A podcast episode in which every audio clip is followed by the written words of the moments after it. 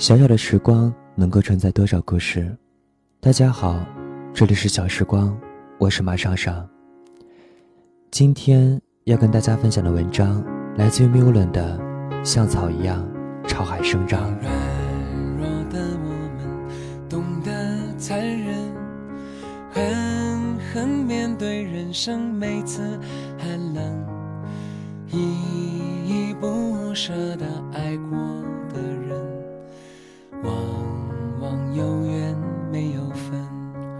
对门老常是一个在西安某大学里教新闻的大哥。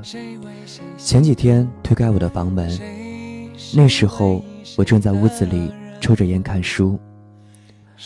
老常人好，经常劝我戒烟，偶尔还会把读完的报纸剪下来交给我，和我一脸严肃地说：“这边你看看，讲吸烟的坏处。”老常一脸的严肃，总让我感到不好意思。以至于被他发现我在宿舍又点上了一支烟的时候，我下意识的把烟掐进了烟灰缸。这次老常并没有在意我的举动，他手里端着一个撕了包装的矿泉水瓶，一株叫不上名字的绿色植物从瓶中伸展出高高细细的枝头，瓶中灌了四分之三的水，有一些碎纸片沉在瓶底。老常指着水中的蔓延的根，给我讲了一个故事。前几天，他的朋友一家来京，带了孩子托他照顾几天，夫妻二人则从北京坐飞机去澳洲旅行。孩子在老常的屋子里转来转去，看到一根掉在地上快要死去的枝芽，便捡起来插进了手中的矿泉水瓶，还撕了一页报纸塞进去。装上满满一瓶水。孩子说要养活这株植物。常老师笑着说：“这哪能活？”孩子说：“就能。”老常讲到这里有点动情。就在刚刚，他收拾窗台的时候，看到了孩子栽下的这株植物，竟然已经生出了根茎，叶子变绿了，瓶中的水也蒸发掉了很多。他说。他要把水加满了，继续养这株叫不上名字的植物。我总认为这个世界上有很多人像一株植物一样坚强地生长着。这里有小城镇的搓澡工人，有脊背黝黑的农民，有身背冤屈的上访者，有坐在山腰唱歌的放羊少年。人生的剧情总是这么跌宕起伏，我们不断修改着对这个世界的期待。然后，我们学会了沉默和感恩的时候，故事尚未结束。我们学会了接受自己的渺小。我曾说，我只是希望，等故事快到结局的时候，你一定要告诉我，因为我会像一个备唱许久的群众演员一样，憋足了劲儿，一下跳到生活的前排。这时，老大爷紧紧拖了拖老花镜。接吻的小伙和姑娘把目光转向舞台，摆弄玩具的小女孩一下子站到了座位上，然后指着我和他的妈妈说：“你看，那家伙还在倔强的生长呢。”这个从未间断的想法一直在我的脑子里围绕着。这个想法有关于这个世界上无关紧要的大多数人。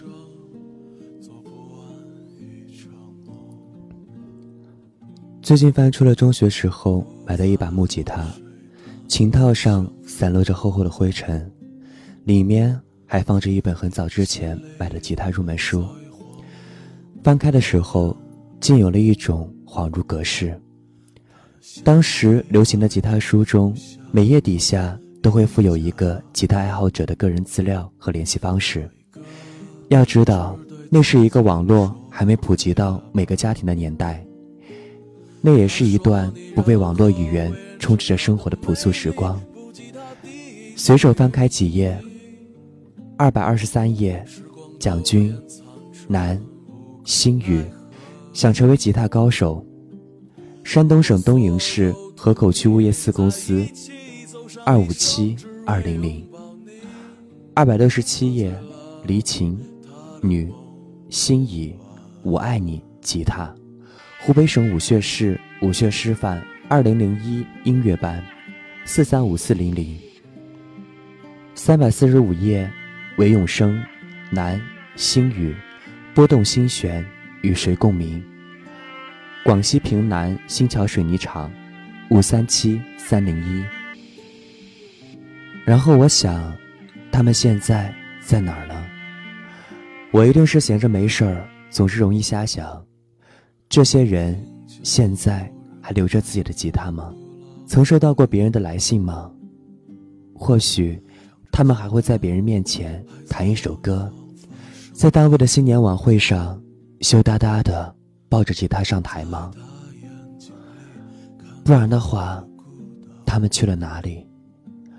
我们过着无关紧要的生活，也许已经忘了曾经把认识彼此的冲动寄给一本吉他书的编者。或许时光冲刷，那些地址早已经失效了吧。昨天 Lisa 给我看了一段他写的文字，这段文字是他高考作文里面写的。我喜欢微小的默契，可是并不代表。要为了这微小的默契来对旁人有所要求。我们都是命运之下的小草，风将我们吹得忽高忽低，有时候碰在一起，有时候距离很远。这样一想，就觉得轻松自在。显然，他的才华在很年轻的时候就头角峥嵘了一把，以至于他要我为他写点字的时候，我一直拖沓着。不知道说些什么，把这一点点时光的细节告诉你吧。我想起你说你想做一名书店的店员，还想起小毕曾经在自己的博客里写：“我很想开一家书屋，每天在柜台后边读着书，桌子上放着一个精巧的白色杯子。遇到非常喜欢某本书，但又没有足够的钱的小朋友，我就悄悄的。”给他打很低的折扣。青春时候的时光，总给我们努力生活的理由。无论我们最后成为多么无关紧要的人，只希望我们老了以后，年轻人还可以看到我们青春时候冒过的傻气，或者还会有那么两三个人和我想着同一个问题。这些无关紧要却无比生动的人们，他们现在。过得好吗？上个月底，我在上海城隍庙内为自己求的一签，上面写着：“守份随缘到处安，妄谋妄想必招成。春兰秋桂随时发，处顺安常是福田。”我看后小心放进了口袋中。我并没有什么宗教信仰，但这几句话却在一个恰当的时候。来到了我的面前，他告诉我，人的欲望总是无限的。多么想人卸下盔甲，旁若无物的彼此凝望。风一吹动，我们就像一根草，靠拢着另一根草，互相感动和依偎。这种感动在苏阳的音乐中一直在流动着，至今还忘不了第一次听他的歌曲。是在一次星光现场的某音乐厂牌发布会上，一个西北的青年扯着嗓子喊着：“你是世上的奇女子呀，我就是那地上的拉拉音友，我要给你那新鲜的花儿，你让我闻到了刺骨的香味儿。”写的真好，除此之外，我不知道该说什么。写的真好。四年之后，苏阳发表了自己的第二张专辑，他瘦小的身躯。还是能够唱出西北人特有的口音。他唱着：“我要带你去我的家乡，那里有很多人活着和你一样。那里的鲜花呀，开在粪土之上；干枯的身子哟，埋在地下哟，像草一样，像草一样。我们都像草一样，像老长手中的那根草一样，坚强且平淡的生长。这没什么。”只要我们知道大海的方向。开篇的故事我不诚实的隐瞒了其中的细节，在结尾处说给你听。老常唉声叹气的跟我讲，朋友把孩子托给我，自己带着妻子去欧洲旅游。其实并不是贪玩，而是妻子已经癌症晚期，他最后的愿望就是想去欧洲看看。当时他啥也没想，就答应了朋友帮忙照看孩子的请求。几日后，夫妻俩回京，他们一起在魏公村附近的饭馆吃了一顿饭。朋友的妻子根本没有什么大病的征兆。即便如此，不久后便传来噩耗。他说，孩子还不知道这件事情。可每当我看见孩子种下了这个新生命，他倔强的不愿意死去，我都会很感慨。他说，我要把水加满了，继续养这株叫不上名字的植物。他说，这是生命的延续。这里是小时光，我是马上上，感谢收听。再见。